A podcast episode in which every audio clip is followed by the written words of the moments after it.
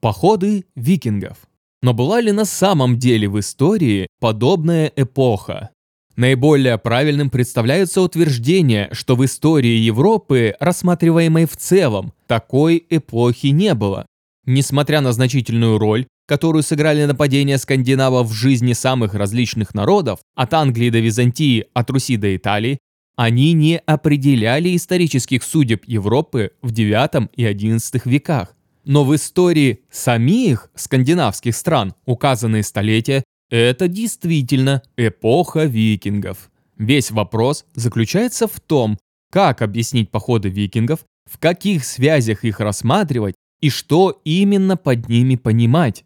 Походы викингов ошибочно считать чем-то единым по их содержанию и неизменным по характеру.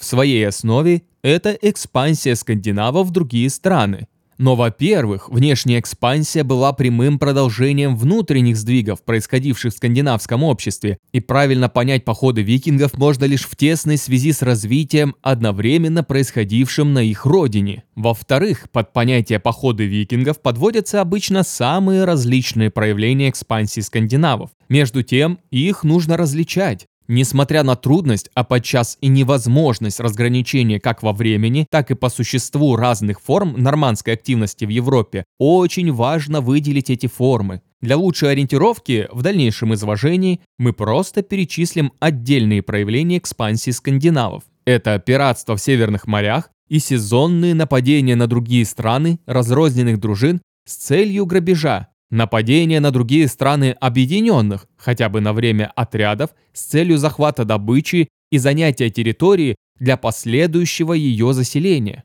Походы больших армий, возглавляемых могучими хавдингами, а иногда и скандинавскими государями, с целью организованного выкачивания из завоеванных стран добычи, дани и частично их колонизации, и даже с целью установления над этими странами или областями своего государственного верховенства. Экспедиции, не носившие завоевательного характера и сопровождавшиеся заселением пустовавших до того земель, мирная колонизация, а также морская торговля, основание факторий и торговых станций, наемничество. Как уже отмечено, выделение отдельных типов экспансии сопряжено с большими трудностями. Сплошь и рядом один ее тип переходил в другой. Военный набег, пиратство и мирная торговля подчас шли рука об руку. Одни и те же викинги могли выступать то в роли грабителей и захватчиков, то в качестве мирных поселенцев и земледельцев. Хавдинги и конунги, преследовавшие политические цели, как правило, применяли для их достижения любые средства, в том числе и далеко не в последнюю очередь разбой. Борьба за контроль над торговыми путями и пунктами также сочеталась с пиратством и войной. Строго говоря, некоторые из намеченных типов экспансии, в особенности мирная колонизация и торговая деятельность, не являются походами викингов, но они подчас входили в них как составные части и столь тесно переплетались с ними, что абстрагироваться от них невозможно. Участников походов викингов понимаемых в столь широком смысле, необходимо различать также по их социальному составу. Во главе военных предприятий стояли представители знати. В них принимали участие как знатные, так и незнатные воины. В числе колонистов преобладали простые бонды и воины, хотя заселением и распределением земель обычно руководили хавдинги. Торговлей наряду с профессиональными купцами занимались и знатные, и незнатные, и воины, и мирные люди. Термин «викинг» остается не вполне ясным. Над его расшифровкой бились не меньше, чем над истолкованием термина «Русь». Адам Бременский писал о пиратах, которых датчане называют викингами. Ученые долгое время связывали этот термин с Виком, областью Норвегии, прилежавшей к Ослофьорду.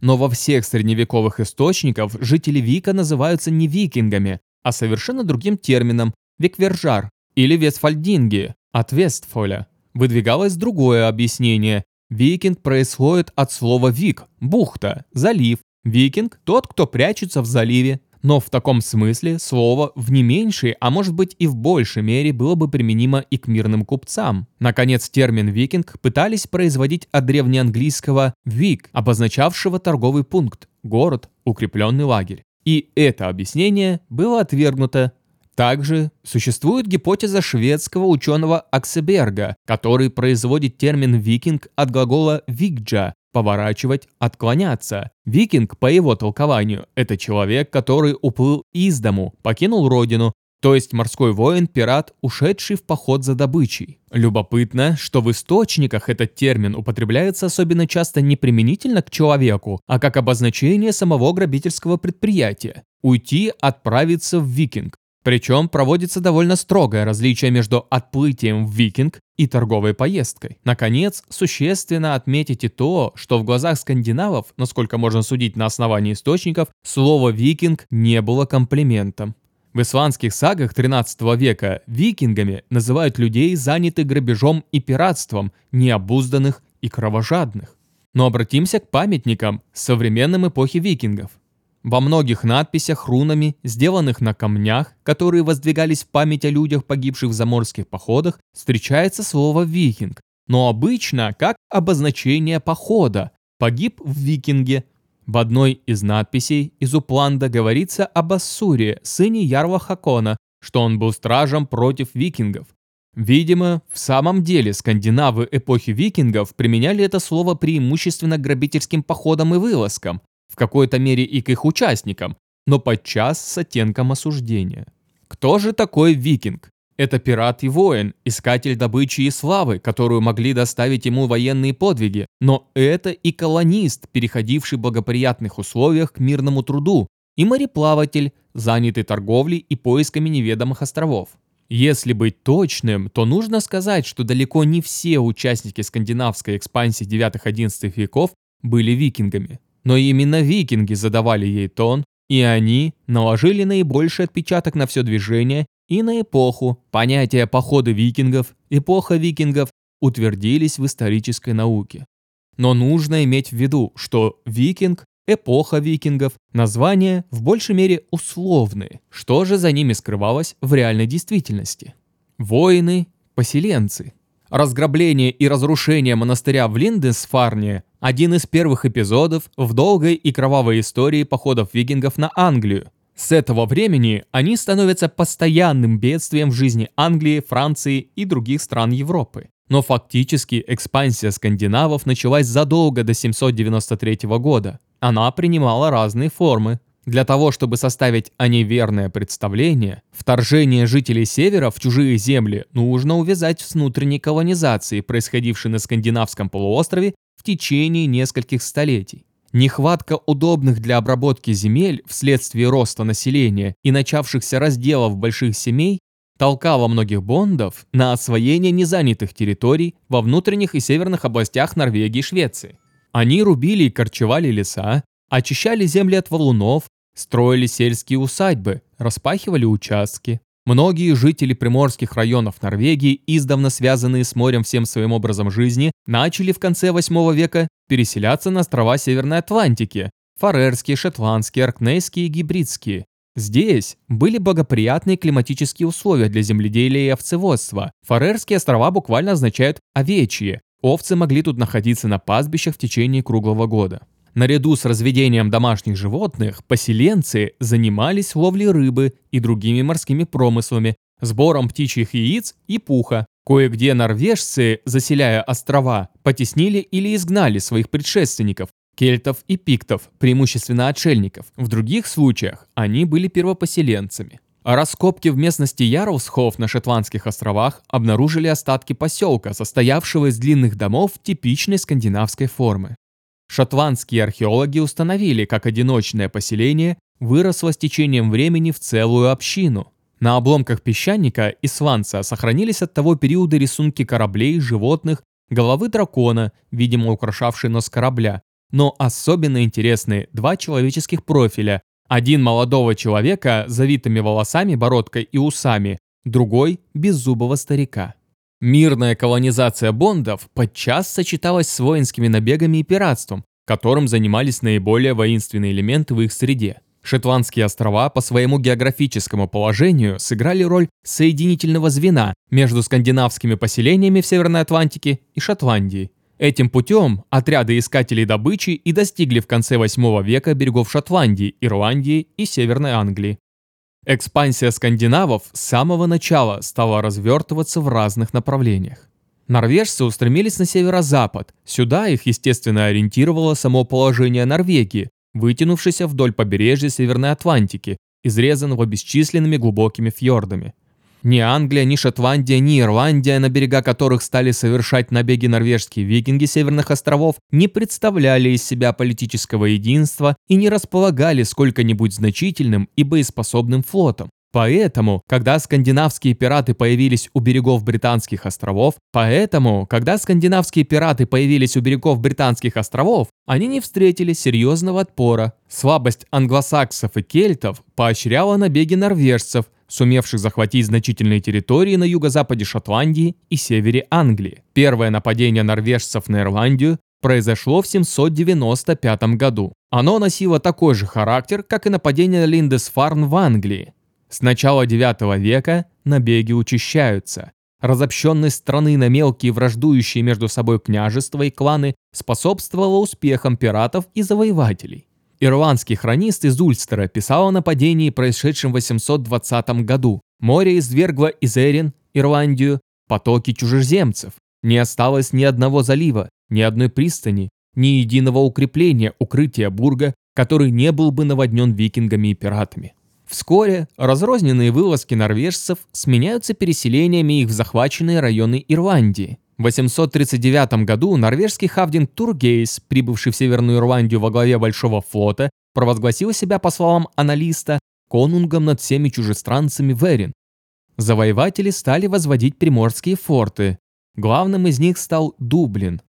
Однако угнетение покоренного народа и то, что скандинавы хотели заменить христианство, утвердившиеся в Ирландии за четыре века до их нашествия языческими верованиями, превращая церкви в капища, вызвали в 844 году восстание. Норвежский правитель был утоплен в море, борьба осложнилась с появлением на Зеленом острове датских викингов. Воспользовавшись враждой между датчанами и норвежцами, не желавшими уступать им добычу, ирландцы заключили союз с датчанами. В результате норвежцы были разгромлены. Историк сообщает, что пало более 5000 норвежцев из хороших семей, не считая множества простых воинов и людей низкого происхождения. Датчане, сражавшиеся против норвежцев, якобы обещали перед решительной битвой поделиться добычей, на которую они рассчитывали с небесным покровителем Ирландии, святым Патриком. Одержав победу, они пожертвовали ему большой кубок, полный золота и серебра. Все же датчане – народ не вполне чужды богачестия, замечает по этому поводу ирландский хронист. Но вскоре из Норвегии приплыл большой флот с новым отрядом, возглавляемым Олафом Белым, который захватил Дублин и изгнал датчан с острова. Угнетение и ограбление ирландцев норманами еще более усилилось. Хронист говорит, что невозможно передать всех страданий, которые вынес ирландский народ, мужчины и женщины, миряне и священники, малые и старые, от этих воинственных и диких язычников. В конце IX века возобновилась борьба между норвежцами и датчанами, вновь явившимися из Восточной Англии. Господство норвежцев было ослаблено, и в 901 году ирландцам удалось захватить Дублин. Грабя и угнетая кельтов, викинги вместе с тем воспринимали с их стороны сильные культурные импульсы. Резко расширился и изменился круг их представлений. Свидетельство тому – изобразительное искусство викингов, развившееся у них в IX веке. В частности, большие каменные кресты на острове Мэн. На высеченных на них изображениях причудливо переплетаются христианские и языческие мотивы. Шведы в VIII веке пересекают Балтийское море, плавание по которому было относительно более легким делом, и основывают опорные пункты на южном его побережье. Таков Гробин в земле прибалтийского племени Куршей, неподалеку от нынешней Лиепаи. Раскопки обнаружили здесь остатки земляного укрепления и три кладбища с многочисленными могилами.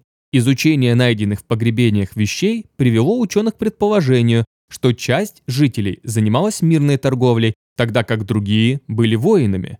Возможно, что купцы были с острова Готланд, а воины происходили из Средней Швеции. Согласно сообщению Римберта в житии Ансгара, Племя Куршей было около середины IX века подчинено шведами, но затем восстало и освободилось от их власти. Римберт упоминает о походе шведского конунга Олуфа, который, по его словам, сжег пункт под названием Зейбург, морская крепость, где якобы находилось не менее 7 тысяч воинов. Шведские археологи полагают, что раскопанный ими Гробиен был укрепленным пунктом, сооруженным шведами после сожжения Зиебурга. Таким образом, шведская экспансия на южное побережье Прибалтики задолго до эпохи викингов засвидетельствована как археологически, так и письменными данными. Отсюда, по западной Двине, Даугаве, шведские торговцы и воины двигались на Днепр и по нему к Черному морю, в Византию. Другие шли в восточном направлении, через Финский залив, по Неве в озеро, к Старой Ладоге, расположенной при впадении Волхова в Ладожское озеро и из нее к верховьям Волги. Далее по Волге путь лежал в Каспийское море, к арабскому халифату. Другой путь шел по Волхову в Новгород, известный в скандинавских источниках под названием Хольмгарда, а оттуда к Полоцку, где открывалась дорога к Днепру, Западной Двине и Волге. Шведская экспансия на восток имела некоторые особенности по сравнению с норвежской и датской агрессией на Западе. Одним из важнейших занятий скандинавов на Востоке была торговля. Без учета большой активности шведских торговых людей на Волжском и Днепровском путях, вплоть до византийских, арабских и хазарских владений, вообще нельзя объяснить наличие огромного количества кладов на скандинавском севере. Немало рунических надписей на камнях в Швеции упоминают об участии шведов в поездках и походах на восток, в Южную Прибалтику, на Русь, Гардар, в Константинополь, Миклигард и Сёрклланд, страну сарацинов, арабский халифат, Разумеется, и на Востоке скандинавы искали добычи и захватывали ее подчас силою с помощью оружия. Купец шел рука об руку с воином. Стремясь подчинить себе племена Восточной Европы, норманы облагали их данью. Они охотно становились наемниками на службе у славянских князей и у византийского императора под именем Варангов, варягов. Более того, от выходцев из Скандинавии вели свой род князья Древней Руси. Предание о призвании варягов на Русь явно недостоверно, легендарен, возможно, и сам Рюрик. Но первые известные нам князья, сидевшие в Новгороде и Киеве, Олег, Игорь, Ольга, а равно и часть их приближенных и дружинников, были скандинавами. О несомненном скандинавском происхождении многих дружинников и купцов, близких к князю, свидетельствуют их имена, зафиксированные в договорах Игоря и Олега с византийскими императорами 911 и 944 годов. Скандинавские названия носили некоторые днепровские пороги, перечисленные византийским императором Константином VII Богорянародным середины X века в сочинении об управлении империей. Это еще раз подчеркивает значение Днепровского пути для скандинавов.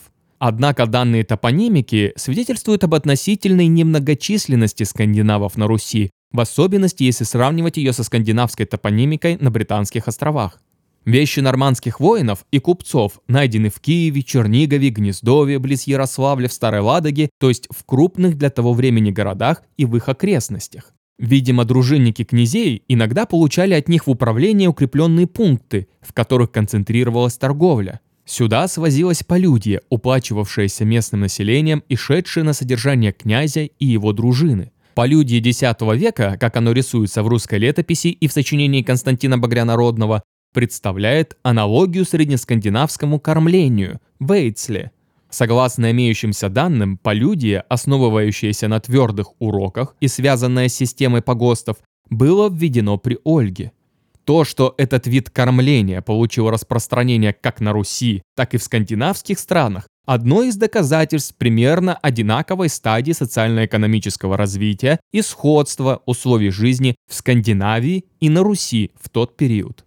Хотя выходцы из Скандинавии и сыграли немалую роль в укреплении княжеской власти и связанных с ней учреждений, разумеется, не они создали основы древнерусского государства. В непонимании природы государства и причин его возникновения коренной порог нормандской теории происхождения государства на Руси. Ранняя форма государства у восточных славян, как и у всех других народов, возникла не в результате завоевания или призвания князей, а вследствие достижения славянами определенной ступени общественно-экономического и политического развития. Приходящаяся на этот период истории народов Восточной Европы нормандская экспансия сделала возможным захват власти в Новгороде, а затем и в Киеве, выходцами из Швеции. Они включились в шедшие здесь социально-политические процессы. Против преувеличения значения норманов в истории становления древнерусского государства говорит также и то обстоятельство, что выходцы из Швеции, составлявшие незначительную кучку среди основной массы славянского населения, вскоре и сами ославянились. Уже сын Ольги носил славянское имя Святослав. Важно отметить, что договоры Руси с Византией были составлены на греческом и славянском языках. Письменность, право, культура Древней Руси славянские, а не скандинавские. Княжеский дом в Киеве и в XI веке продолжал поддерживать тесные связи с конунгами Скандинавии. Не только часто заключались браки между представителями киевских Рюриковичей и скандинавскими правителями, но последние во время неурядиц на родине искали поддержки и убежища в Новгороде и Киеве. Владимир Святославович и Ярослав Мудрый прибегали к услугам варяжской дружины, приглашаемой ими из Скандинавии. Письменные источники, упоминающие норманов на Руси, противоречивы. Многие из них относятся к более позднему времени и тенденциозны. Но и современные эпохи викингов источники темны. Изучение археологических данных подтверждает мнение об ограниченности роли варягов в истории древнерусского государства.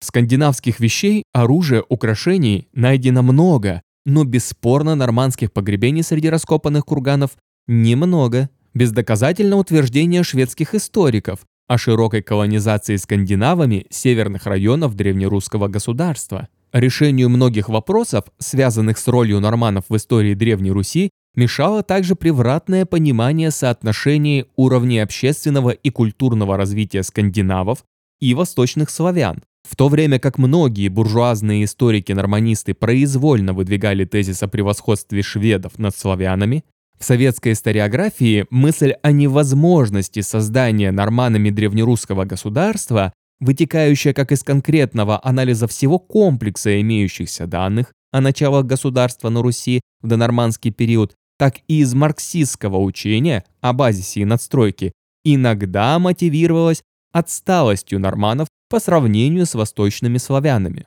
Изучение социально-экономического положения обоих народов IX-XI веков с учетом их предшествовавшего и последующего развития приводит современного историка к более правильному выводу о стадиальной синхронности их развития. И те, и другие народы ко времени их тесного соприкосновения переживали процесс перехода от давно уже разлагавшегося общинно-родового строя к ранним формам феодализма – к первоначальной государственности. У восточных славян и у скандинавов одновременно совершался и переход к христианству.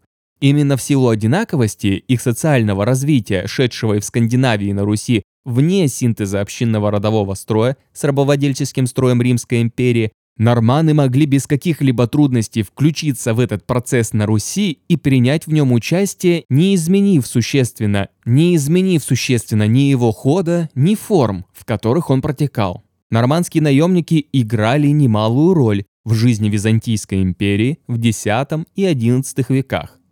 Среди них особенной известностью пользовался Харальд Сигурдерсон, будущий правитель Норвегии. О его подвигах на Руси, в Константинополе, на Ближнем Востоке, в Южной Италии и других странах пели скальды и слагались красочные легенды. Скандинавские воины добрались до Афин, на мраморном изображении льва в Перее, ныне находится в Венеции, варяги вырезали рунические письмена. О походах шведов в Сёркланд повествует сага об Ингварде-мореходе. Он водил большой отряд на восток и умер в Сёркланде. На многих памятных камнях в Швеции имеются рунические надписи с именами воинов, которые ходили в поход под началом Ингвара. Географическое положение Ютландии на стыке Балтийского и Северного морей и связь ее с континентом открывали путь датчанам как в западном, так и в восточном и южном направлениях, но в основном их набеги были нацелены на юг и запад. Походы датского конунга Готфреда в самом начале IX века против славян-абадритов привели его в соприкосновение с Франкской империей, которая достигла при Карле Великом наибольших размеров. Подчинив саксов, Карл стремился распространить свою власть и на абадритов, и другие соседние с датчанами славянские племена. Именно в эти годы началась постройка в Южной Ютландии датского вала, восточной его части. Очевидно, Готфред опасался франского вторжения и спешил принять оборонительные меры. На море он чувствовал себя сильнее. Начались нападения датского флота на фрисское побережье. Высаживавшиеся здесь отряды громили французские горизонты и облагали население данью. Как писал биограф императора Карла Энхард, конунг Готфред считал себя господином Германии, фризов, саксов и абадридов и даже похвалялся, что захватит Аахен, главную резиденцию Карла Великого. Пусть французский историк изгущает краски, опасность, нависшая над северными областями империи, была вполне реальна. Карлу пришлось возводить приморские укрепления и снаряжать корабли для борьбы против норманов, разместив их в устьях рек Франции и Германии, впадающих в Северное море. Дело касалось не одной лишь безопасности его государства, но и прибыльной торговли, которую вели французские купцы. В разгар борьбы Готфред погиб от руки собственного дружинника в 810 году. Воспользовавшись усобицей между его преемниками, сын Карла Великого, Людовик Благочестивый, перешел в наступление на датчан. Инициатива в войне переходила от одной стороны к другой. Абадриты также поддерживали то франков, то датчан, но временно Людовику удалось защитить свои владения от скандинавских пиратов. К этому моменту относится описание датчан французским поэтом Эрмальдом Нигелем. В стихотворении, воспевающем Людовика Благочестивого, Эрмальд говорит о датчанах или норманах, как часто их называют на французском языке, что это проворные и быстрые люди, ловко обращающиеся с оружием, плавание по морю их ремесло. Датчане красивы лицом, благородной осанкой и ростом велики. Легенда гласит, что от них происходит и франков род. Поэт повествует далее о том, как император послал миссию для обращения датчан в истинную веру. Миссия удалась, и в один прекрасный день на Рейне под Ингельхеймом, где пребывал тогда Людовик Богочестивый, показались сотни кораблей, украшенных белыми, как снег, парусами. На первой ладье стоял датский конунг Харальд, прибывший с роднёй дружиной принять крещение. После совершения обрядов крестный отец датского конунга, император Людовик, щедро одарил своего крестника, ставшего его ленником. Неясно, в какой мере заслуживает доверия этот рассказ придворного поэта, стремившегося превознести своего господина. Скорее всего, крещение было принято датским конунгом лишь с целью получить дары. Нет оснований считать, что датчане действительно стали в то время христианами. Любопытен в этой связи рассказ сен-галленского монаха. Людовик Благочестивый требовал от всех норманов, прибывавших к нему, принять крещение. Многие из них так и поступали, но истинная причина заключалась в том, что их привлекала возможность получить при крещении одежды и подарки, которые франки давали вновь обращенным. Так однажды явилось до полусотни язычников и просили окрестить их, но не хватило крещальных одежд для всех, и тогда они стали рвать ткани на куски и делить их между собой, один из старейших среди них признался. «Я принимал крещение 20 раз и всегда получал хорошее платье, но ныне мне дали мешок, подходящий пастуху, но не воину». И он швырнул с этими словами не понравившееся ему одеяние. Это стихотворение Эрмальда – свидетельство того, что датские конунги в начале IX века подчас нуждались в поддержке франкского императора. Однако успехи франков в борьбе с северными соседями не могли быть длительными и прочными. Созданная Карлом Великим держава неуклонно близилась к феодальному распаду. Внутренняя смута ослабляла императорскую власть. Борьба между Людовиком и его сыновьями открывала перед норманами благоприятные возможности беспрепятственно нападать на еще недавно столь могущественного соседа. В 833 и 834 годах им удалось разграбить важнейший торговый пункт в Северной Европе – Даристат в устье Рейна. Наложить руку на богатство этого процветавшего фрисского центра торговли и мореходства было давней мечтой викингов, которые с жадностью домогались и чеканившихся здесь франских монет и товаров, стекавшихся сюда из Англии, Германии, Французской империи и Северной Европы. Даристат пережил, однако, датское завоевание и просуществовал еще три десятилетия. В 864 году он погиб в результате стихийного бедствия. Невиданные штормы, сопровождавшиеся огромными наводнениями, затопили обширные районы Фрисландии и Голландии. Когда вода спала, эти места оказались покрытыми мощными отложениями песка. Переместилось устье Рейна. Остатки Дористада и более мелких населенных пунктов были погребены под дюнами. Между тем, датчане продолжали свои разрозненные набеги. Они совершили нападение на остров Вальхерен в устье Шельды. Многократно атаковали английские берега. В 841 году датчане поднялись по Сене почти до самого Парижа. В 842 году ими был разграблен важный пункт торговли с Англией – Квинтовик. В 843 году они захватили и сожгли другой торговый пункт – Нант. Одновременно норманы утвердились на островке Нуармутье в устье Луары, откуда могли контролировать французскую торговлю вином и солью. Так норманы впервые утвердились на французской территории. Хронист говорит, что то были норвежцы, возможно, они прибыли сюда из Ирландии. В 845 году датчанами был разграблен и сожжен Гамбург. Архиепископ Ансгар бежал вместе с монахами, библиотека его погибла в огне. Одновременно легендарный викинг Рагнар или Регнар Лотборг вторгся в Северную Францию и, поднявшись по Сене, захватил Париж. К этому времени внутренняя борьба в империи привела к ее распаду. По Верденскому договору 843 года она была разделена на три части между сыновьями Людовика Благочестивого. Эти раздоры открывали перед норманами новые возможности для нападений. Датские и норвежские викинги вновь и вновь нападали на Руан, Париж, Шартер, грабили, жгли убивали, не встречая серьезного сопротивления.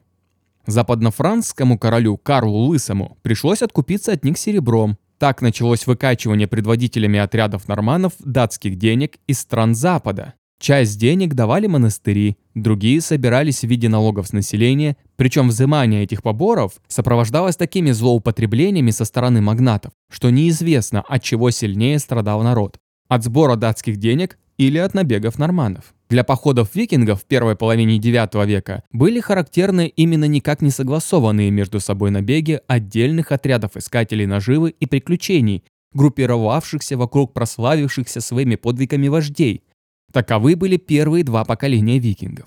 Но правители Западной Европы оказались не в состоянии отразить даже такие неорганизованные нападения не столь уж многочисленных норманов. Пораженные легкостью, с которой викинги достигали своих целей, западные хронисты крайне преувеличивали численность воинов и кораблей норманов и приписывали им все бедствия, испытываемые населением, каковы бы ни были истинные их причины. О том, что делалось в то время в самой Скандинавии, известно очень немногое. Главным источником служит житие Ансгара, составленное в 70-80-е годы его учеником Римберта. Хотя житие и написано по шаблону, принятому в то время для географических сочинений, в нем содержатся некоторые любопытные сведения. Свою миссионерскую деятельность Ансгар начал в Дании. В Хедебю он основал церковь, раскопки не обнаружили ее следов. Датский конунг пожаловал Ансгару землю для постройки церкви в другом торговом пункте Дании – Риббе. Но в отличие от Эрмальда, автор жития не говорит, что датчане в своей массе были христианами. Новую веру приняли лишь немногие из них. Путь из Хедебю в шведскую Бирку, куда Ансгар отплыл на торговом корабле, был полон опасностей. На него напали пираты, отнявшие у монаха все его священные книги, привлекавшие их, разумеется, лишь своими роскошными переплетами. Самому Ансгару, подобно другим путникам, пришлось спасать жизнь, прыгнув за борт. Наконец он добрался до цели путешествия и почувствовал себя вознагражденным за все перенесенные мыторства и опасности хорошим приемом, оказанным ему конунгом Бьерном. Успехи миссии казались папе римскому столь значительными, что после возвращения в Гамбург Ансгар стал архиепископом, и его назначили легатом среди шведов, датчан, славян и всех других народов Прибалтики. Однако вскоре его преемник, действовавший в Бирке, был изгнан, а датский конунг запретил кому-либо из своих подданных переходить в католицизм. После смерти Ансгар был провозглашен святым. В средние века его превозносили как апостола Севера, но реальные результаты его христианской деятельности являлись очень скромными и недолговечными. Важно отметить, что миссия Ансгара была связана с торговыми местами в Дании и Швеции, Очевидно, лишь среди купцов и других людей, занятых торговлей и поездками в другие страны, церковные проповедники могли в то время рассчитывать на некоторый успех. Бонды же оставались чуждыми новой религии. Со второй половины IX века походы викингов начинают понемногу принимать новую форму. Вожди викингов, по-видимому, стали испытывать потребность объединить свои силы для нападений. Возможно, что их толкало на это усилившееся сопротивление в подвергавшихся нападениям странах. Так, в 851 году король Уэссекса в Южной Англии Этельвульф сумел собрать большую армию англосаксов и нанести серьезное поражение язычникам, так обычно называет англосаксонская хроника викингов, которые уже разграбили Кентербери и Лондон. Вскоре после этого произошло другое событие, не прошедшее бесследно для дальнейших походов викингов. В 854 году в результате усобиц погибли почти все члены королевского рода в Дании, и страна окончательно распалась. Отсутствие политического единства и раздоры в Дании не воспрепятствовали новым походам в другие страны. Напротив, отдельные предводители, хозяйничавшие у себя на родине, более не сдерживались рукой конунга и с новой силой обрушились на Англию и Францию. Теперь на эти страны нападают более крупные армии датчан. Датские историки пишут даже, что Дания обессилила в походах, поглощавших, по их мнению, значительную часть ее молодежи. Однако никаких достоверных данных о действительной численности этих армий нет. Как уже отмечалось, сообщения западных хронистов об огромных войсках викингов внушают серьезнейшие подозрения. В средние века сведения о числе воинов в тех или иных компаниях, как правило, преувеличивалось. Вполне вероятно, что успехи, достигнутые викингами, обеспечивались не их количеством, а мобильностью и превосходством во флоте. Содержание большого войска в тогдашних условиях могло вызвать лишь дополнительные трудности, связанные в первую очередь с его снабжением. В это время разгорелась борьба за обладание островом Жефос на Сене, севернее Парижа. Карл Лысый упорно отстаивал его от датских и норвежских викингов. В этом эпизоде войны проявилась одна из коренных причин слабости франков – отсутствие единства, раздоры. В то время как король Карл с помощью своего брата, короля Лотаря, боролся против норманнов, на Францию напал их третий брат, Людовик Немецкий, и Карлу пришлось отступить. Королю Франции не оставалось ничего другого, как нанять за огромную сумму одного из вождей викингов, с тем, чтобы он изгнал из Жефоса собственных соплеменников. И впоследствии нормандские предводители часто становились наемниками королей Запада, сражаясь против соотечественников, что, впрочем, не мешало им при случае изменять и своим нанимателям. Операции скандинавов распространяются на северо-западную часть континента Британь и далее на западное побережье Франции, вплоть до устья Луары. Здесь орудовали норвежские викинги. Правители Северной Франции лихорадочно строили укрепления для обороны от усилившихся нападений норманов. Деревянные и земляные бурги оказались недостаточными и небезопасными, начали возводить каменные башни и стены, укреплять монастыри строить мосты с тем, чтобы перегородить доступ кораблям викингов в устье рек. Строжайшее, под страхом смертной казни, было воспрещено продавать норманам оружие, но меры эти не спасали положение. Скандинавы более не довольствуются захватом добычи во время кратких нападений. С середины IX века они сооружают укрепления в прибрежных районах Франции и Англии, и отсюда совершают длительные рейды вглубь страны. Область по нижнему течению Сены находилась в руках норманов. Цитата. «Ни один почти город, ни один монастырь не остались неприкосновенными. Все обращалось в бегство, и редко кто-нибудь говорил «Остановись, окажи сопротивление, защищай свою родину, собственных детей и народ». Не сознавая смысла происходящего и в постоянных раздорах между собой, откупались все деньгами там, где нужно было для защиты применить оружие, и так предавали дело Божие. Конец цитаты. Подобные жалобы часто встречались в хрониках и других сочинениях того времени. В качестве опорных пунктов для вторжения в Англию викинги первоначально использовали два острова – Тенет у берегов Кента и Шеппей близ устья Темзы. Но после поражения, понесенного им в 851 году, они выбрали другой путь – через Восточную Англию, Здесь-то в 865 году и высадилось многочисленное датское войско, состоявшее из отрядов независимых предводителей, именовавших себя конунгами. Датские легенды приписывают руководство этим войском сыновьям Рагнара Лотбрага, самого знаменитого датского викинга IX века. У вождей датского войска, очевидно, не было разработанного плана военных действий, Но в отличие от отрядов норманов, совершавших кратковременные набеги на Англию в предшествующий период и державшихся побережья, это войско двигалось по стране, подвергая разграблению одну область за другой и вынуждая население платить ему дань. В ходе войны обнаружилась способность викингов соблюдать дисциплину и предпринимать согласованные действия. Сначала норманы оккупировали Восточную Англию и в 866 году захватили Йорк. Датский историк конца XII века Саксон-грамматик повествует, что сыновья Рагнара Лотбрага якобы отомстили королю Нортумбрии за то, что он погубил их отца, попавшего к нему в плен и брошенного им в яму со змеями, но это позднейшая легенда. Так или иначе, с независимостью Нортумбрии, королевства на севере Англии, было покончено. Вскоре пал от руки норманов и король Восточной Англии Эдмунд, через несколько десятилетий провозглашенный церковью святым мучеником. В 870 году датское войско вторглось в Уэссекс. Хотя дальнейшие военные действия шли с переменным успехом, и правителям Уэссекса, братьям Этельреду и Альфреду удалось нанести поражение противникам, значительная часть их владений была захвачена датчанами. В 871 году, когда после смерти короля Этельреда Альфред вступил на престол, положение страны было отчаянное. Большая часть Англии вместе с Лондоном находилась в руках датчан. Пришлось платить захватчикам большие контрибуции.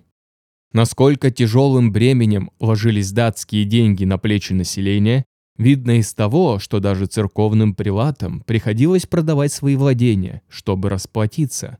Угроза для всей Англии оставалась огромной. В 874 году датское войско распалось на две самостоятельные части. Часть завоевателей стала делить между собой земли Нортумбрии, намереваясь, очевидно, обосноваться в ней навсегда. По словам автора англосаксонской хроники, вождь датчан Хальфдан, цитата, «поделил земли Нортумбрии, и с этого времени его люди пахали и возделывали поля». Конец цитаты. Нападающие обрушились из севера на суше и с юга и востока со стороны моря. Альфреду с его отрядами пришлось укрываться в лесах западной части своих владений. И все-таки англосаксам удалось нанести поражение датчанам в 878 году при Эдингтоне в Вилтшире. Их предводитель Гутрум обязался покинуть пределы Уэссекса и принять крещение вместе со своими главными сподвижниками. Язычник Гутрум стал католиком Этельстаном, но мир сохранялся недолго. Лишь один Уэссекс сохранял свою независимость. Другие англосаксонские королевства оставались в руках датчан. Победа англосаксов не избавила Уэссекс от опасности. В том же году в устье Темзы прибыл новый флот с большим войском норманов. Его так и называли «Великое войско». Часть его вскоре отплыла на континент и высадилась в нижнем течении Шельды. Осадою Гента началось 30-летнее хозяйничание норманов во Фландрии и примыкающих областях Франции, на Рейне и Мозеле. Хронист, рассказывая о бедствии обрушившихся на население, восклицает, цитата, «Отчаяние охватило франков. Казалось, что христианскому народу пришел конец». Конец цитаты. Правда, в 881 году сыну Карла Лысого, Карлу Заики, удалось нанести поражение викингам на Сомме. Однако норманы согласились снять осаду Парижа только после уплаты им контрибуции. Местность вокруг Парижа была опустошена. Лишь в 892 году Великое войско покинуло берега континента. Но прогнали его не франки, а голод и болезни. Франция получила краткую передышку. Викинги отплыли в Англию. Тем временем земли восточных районов Англии, так же как ранее в Нортумбрии, начали заселяться скандинавами. Эти районы впоследствии получили название Денло – области датского права. Завоеватели вводили в этой части Англии порядки, существовавшие у них на родине. Началась колонизация скандинавами и некоторых районов Северной Франции. Альфред взял на себя руководство всеми англосаксами неподвластными захватчикам. В 886 году ему удалось освободить Лондон. Вероятно, к этому времени относится договор, который он заключил с Гутрумом. Была определена граница между владениями Альфреда и областями, подчиненными датчанам. Восточная и большая часть Центральной Англии, а также Эссекс, признавали сферу господства датчан. Линия размежевания в основном шла по Темзе. Договор определял положение англосаксов, подчиненных Гутруму. Простые крестьяне, сидевшие на землях лордов, были приравнены по своему статусу скандинавским вольноотпущенникам, тогда как англосаксонская знать должна была иметь такие же личные права, как и все датские поселенцы в Англии. В Восточной Англии жило уже значительное количество скандинавов. Это были датские, в меньшей мере норвежские бонды, воины и земледельцы одновременно. Однако англосаксонское население не было изгнано из этих районов. Опорными центрами скандинавов в Денло являлись пять укрепленных районов – Линкольн, Стэмфорд, Лейстер, Ноттингем и Дерби. Весь район, расположение этих крепостей, так и стал называться «Пять бургов». Договор с Альфредом был заключен Гутрумом от имени датчан, оккупировавших Восточную Англию. Однако он не касался жителей независимых скандинавских, в большей мере норвежских поселений на северо-востоке, в Нортумбрии. Когда же в 892 году большое датское войско, грабившее до этого времени Францию, переправилось в Англию, по сообщению хронистов на 250 кораблях, его поддержали датчане из восточных областей и Нортумбрии. Альфреду пришлось предпринять ряд мер для того, чтобы спасти положение. Ополчение графств, составлявшееся преимущественно из крестьян, отвыкших от употребления оружия, поглощенных сельским трудом, не хотело сражаться за пределами своего района. Тогда Альфред решился на некоторые преобразования. Созывая половину ополченцев и позволяя остальным заниматься своим хозяйством, он смог дольше использовать войско. Кроме того, Альфред приступил к сооружению целой системы укреплений из дерева и земли. В них размещались гарнизоны. Заботы об их содержании и пополнении возлагались на местное население и без того истощенное воинами, датскими поборами и гнетом феодальных земледельцев. По приказу Альфреда был построен флот. Он состоял из кораблей, которые по размерам превосходили нормандские суда. В результате всех этих мер Новое нашествие викингов было в конце концов отражено, причем англосаксы иногда даже переходили в наступление. Так, в упорных битвах против захватчиков закладывались основы политического объединения Англии под властью уэссекских королей. Однако в Восточной Англии и в Нортумбрии скандинавы засели прочно. Таково было положение к 899 году, когда умер король Альфред. В то время как датчане грабили и завоевывали восточную северо-восточную Англию и подвергали опустошениям Северную Францию, норвежские викинги продолжали свои пиратские экспедиции по пути, шедшему от островных баз Северной Атлантики, через Ирландию и Ирландское море, к западным берегам Франции и далее на юг, к Арабской Испании и даже в Средиземное море. Первая их попытка высадиться на побережье Галисии в 844 году не удалась. Однако норманы подвергли разграблению Лиссабон, Кадис и Севилью. Арабский историк Аль-Якуб пишет о нападении на Севилью норманов, называемых им маджус, неверными язычниками, огнепоклонниками. Цитата. «Аль-Маджус, которые зовутся Ар-Рус, ворвались туда, захватывали пленных, грабили, жгли и убивали». Конец цитаты. Море, казалось, заполнили темные птицы, пишет другой арабский хронист. Сердца же наполнились страхом и мукою. Однако значительная часть флота викингов была уничтожена в результате последовавших вскоре нападений со стороны арабов. Захваченных при этом викингов в большом числе повесили в Севилье на пальмах. 200 отрубленных голов норманов, в том числе голову их предводителя, арабский эмир Абдарахман послал своим союзникам в Северную Африку в доказательство того, что Аллах уничтожил свирепых маджус в отместку за их злодеяния. Память о понесенном викингами поражении в течение полутора десятков лет удерживала их от повторной экспедиции в арабские воды.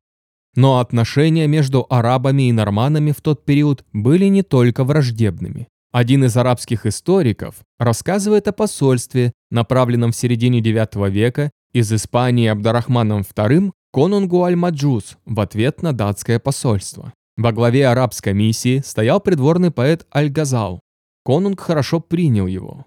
Аль-Газал рассказывал, что когда ему предстояла аудиенция у датского корабля, он поставил условием, что арабы не будут падать перед конунгом ниц, на что было дано согласие.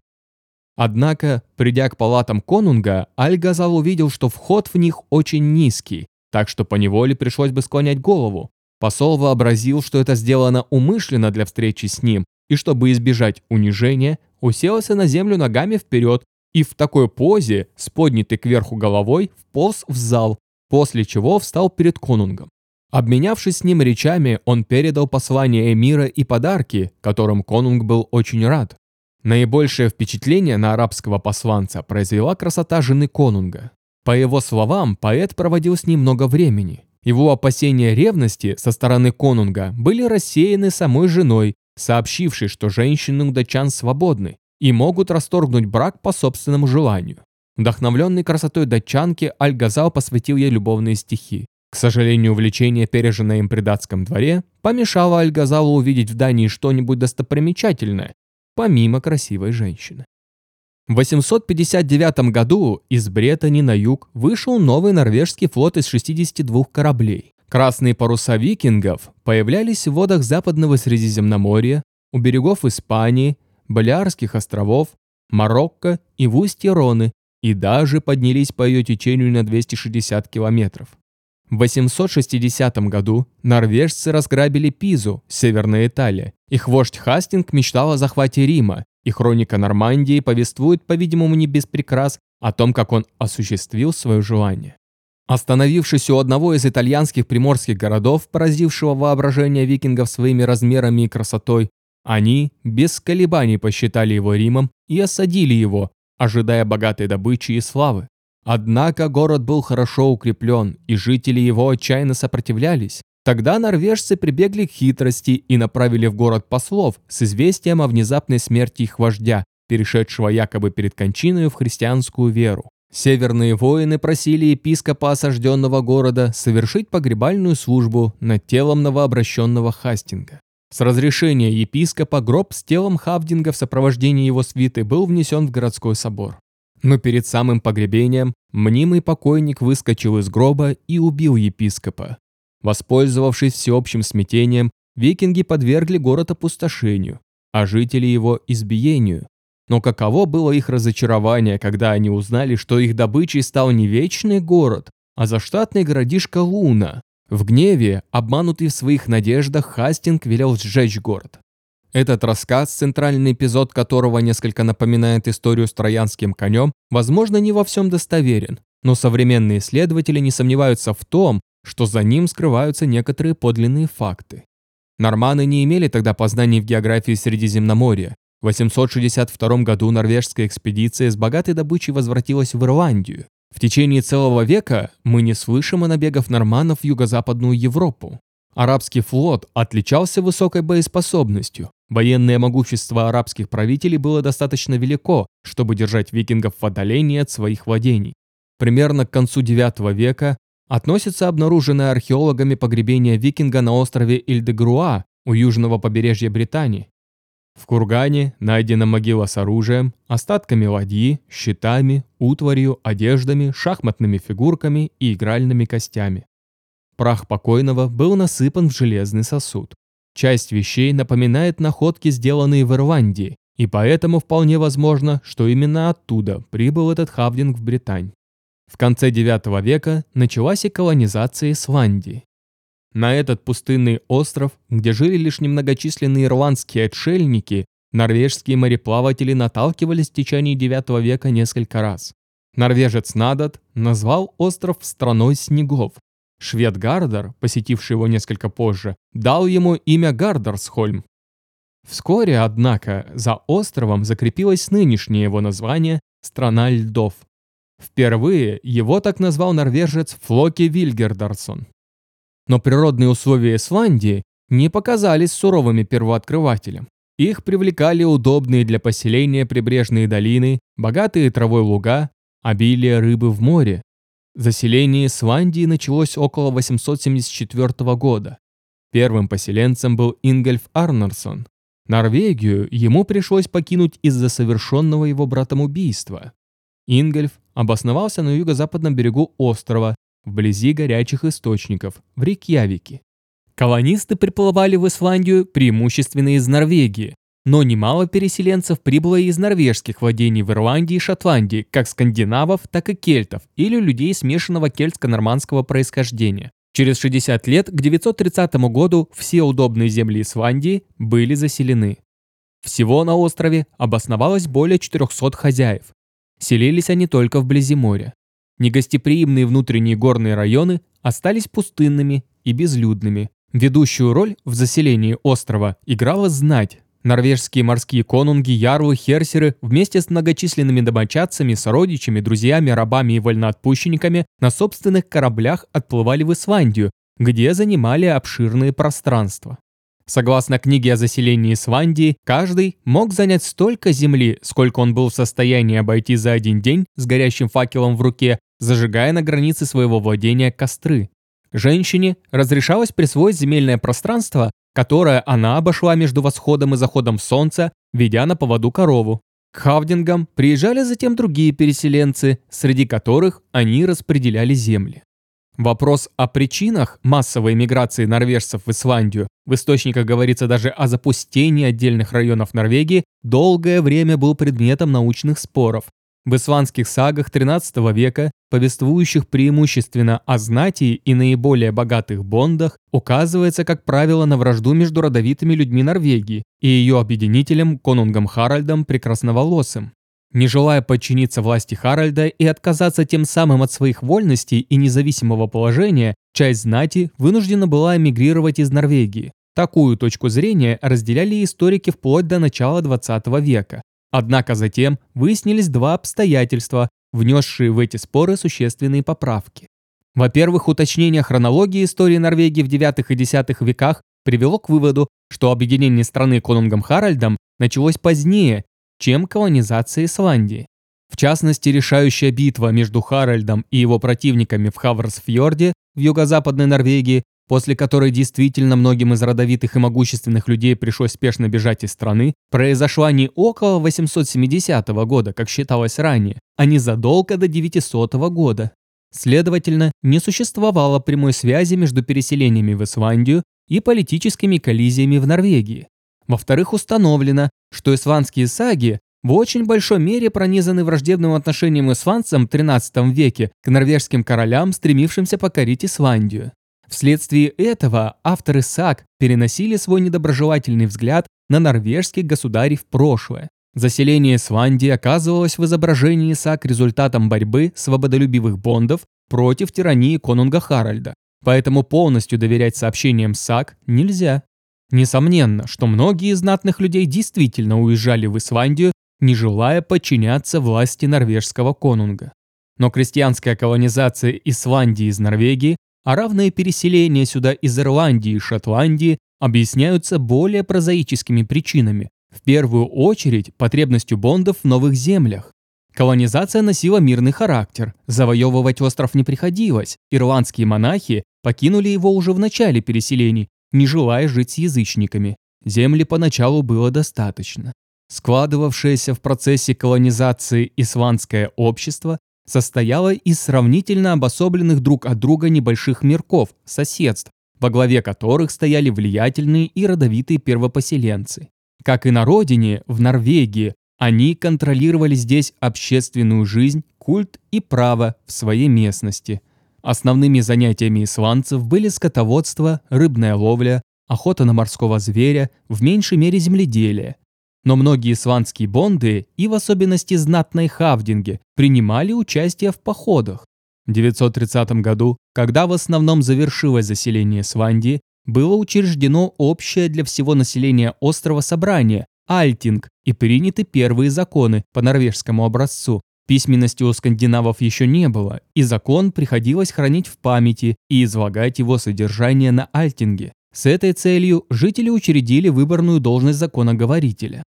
Альтинг сделался не только судебным и законодательным центром Исландии, но и местом общения разбросанно живших островитян, центром их культурной жизни.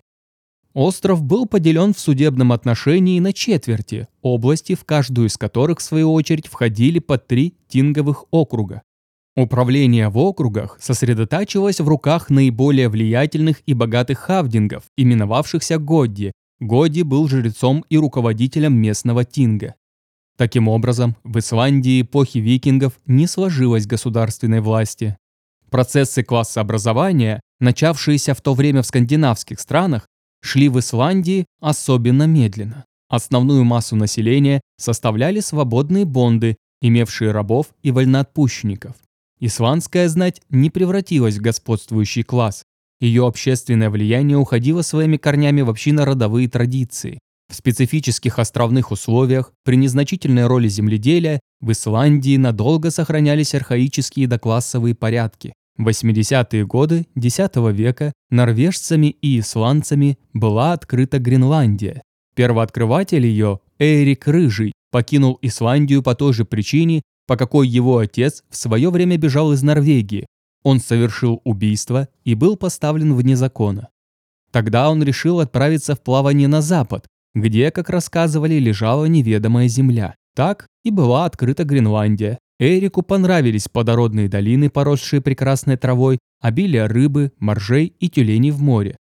Возвратившись в Исландию после плавания на расстоянии в общей сложности в 4,5 тысячи километров, он, чтобы привлечь новых колонистов, дал название новооткрытому острову «Зеленая земля». Нехватка земель, чувствовавшаяся уже в то время в Исландии, толкнула часть ее жителей к переселению в Гренландию, природные условия которой были близки к исландским. Постепенно сложились восточное и западное поселения. В этих местностях археологами обнаружены остатки примерно 300 дворов первопоселенцев. Скандинавские поселения в Гренландии запустили в XIV веке. Скандинавские поселения в Гренландии запустили в XIV веке. Скандинавские мореплаватели, продвинувшись так далеко на запад, приблизились к неведомой им Америке. Их плаванием на запад благоприятствовали попутные течения. Естественно, что в конце X века они открыли и Америку. Вкратце, история этого открытия, излагаемая в исландских сагах, такова. Около 986 года Бьярни Херюльфсан во время плавания из Исландии в Гренландию сбился с курса. Заплыв далеко на запад, он видел земли, хотя и не пристал к ним. Соотечественники осуждали его впоследствии за отсутствие предприимчивости и любознательности. Через несколько лет сын гренландского первопоселенца Эрика Рыжего, Лейф, на том же на том же корабле, на котором плавал Бьярни, отплыл на поиски этих земель. После долгого плавания он обнаружил землю, которую наименовал Хеллюланд, страна плоских камней. Затем Лейф открыл поросшую лесом землю, соответственно названную им Маркланд, лесная земля. Еще после двух дней плавания он достиг земли, которую назвал Винландом, в позднейших сагах говорится, что название было дано потому, что путешественники нашли здесь дикий виноград. Мнение некоторых ученых, что Винландом землю назвали из-за ее лугов, луг по-древнеисландски вин, несостоятельно. У Лейфа и его спутников сложилось убеждение, что страна эта хороша для поселений и плодородна. В местности, названной ими Лейфсбудир, они построили большой дом и остановились на зимовку. Так гласит сага о гренландцах. Согласно саге об Эрике Рыжем, Лейф открыл лишь Винланд. Следующей весной экспедиция вернулась в Гренландию. После этого плавания Лейфа прозвали счастливым. Сага рассказывает далее, что брат Лейфа, Торвальд, также возглавлял экспедицию, плававшую на запад, и погиб в стычке с туземцами, с креллингами. Следующую поездку уже на трех кораблях в Добрый Винланд совершил купец и мореплаватель Торфин Карусевни. Видимо, в его планы входила колонизация новых земель. В числе его спутников были женщины, захватил он с собой и домашних животных. Сага об Эрике Рыжем приписывает Торфину открытие Хеллюланда и Маркванда. Винланде, которого достиг Торфин, у него родился сын по имени Снори, первый исландец, родившийся в Новом Свете. Спутники Торфина встретились с туземцами, по описанию исландцев, то были уродливые, широкоскулые и смуглые люди с некрасивыми прическами и большими глазами. С ними удалось вступить в мирные сношения. На красивые одежды и молоко, неизвестные до того туземцам, пришельцы выменивали меха и шкуры. Однако, как повествует сага, рев быка, принадлежавшего Харсефне, напугал скреллингов, и они бежали прочь на своих кожаных лодках-каноэ, Вскоре между гренландцами и скреллингами произошла стычка, с обеих сторон были жертвы. Помимо луков со стрелами, туземцы были вооружены прощами и каменными топорами. Железного оружия они не имели. Исландцам понравились вновь открытые земли, их климат и плодородие. Но от мысли прочно осесть здесь им пришлось отказаться. Очевидно, помимо угрозы нападения скреллингов на их решение вернуться домой, повлияло и то, что колонисты не смогли жить дружно и передрались из-за женщин. Возвращаясь в Гренландию, они захватили с собой двух молодых скреллингов, которых обучили исландскому языку и крестили. Те якобы рассказывали, гласит сага об Эрике Рыжем, что скреллинги живут не в домах, а в ямах и пещерах, а правят ими конунги. Против их земли расположена другая страна, населенная людьми, которые носят белые одежды, украшенные лентами. Далее сага о гренландцах повествует о дочери Эрика Рыжего Фрейдис, на двух кораблях, плававшей в Винланд в сопровождении сванцев Хельги и Финбоги. Зимовала она в доме, сооруженном еще Лейфом, а Финбоги и Хельги построили свое жилище. Раздоры между участниками экспедиции закончились тем, что Фрейдис собственными руками умертвила Финбоги и Хельги, а также всех женщин их сопровождавших, после чего возвратилась в Гренландию. Многие исследователи ныне не разделяют ранее существовавших в науке сомнений в достоверности этих саг. Гренландцы и исландцы на рубеже X-XI веков, по-видимому, достигли берегов Северной Америки. В Западной Гренландии был найден индейский наконечник от стрелы. Трудности представляет локализация открытых территорий. Издавна шли споры о том, где именно в Америке побывали скандинавы. Обычно называют Баффинову землю, Хелюланд, Лабрадор, Маркланд и Ньюфаундленд, Винланд. Однако некоторые ученые высказывали мысль о том, что высадка гренландцев совершилась гораздо южнее, в районе нынешнего Бостона. Судя по имеющимся данным, скандинавы не создали в новом свете постоянных поселений, возможно, потому, что встретили там сопротивление туземцам. Кроме того, новооткрытые земли были отделены от их родины слишком большими расстояниями. Последние исследователи норвежских археологов на острове Ньюфаундленд, по-видимому, подтверждают истинность сообщений САК. В северной части острова найдены остатки построек того типа, который характерен для скандинавских домов эпохи викингов. Один из домов был особенно крупным и имел зал и пять других помещений. Обнаружены также следы кузницы, Раскопавший поселок Ингстад полагает, что он был основан Лейфом Счастливым. Если это так, он еще раз оправдал прозвище, ведь в таком случае Лейфу посчастливилось опередить Колумба на полтысячелетия.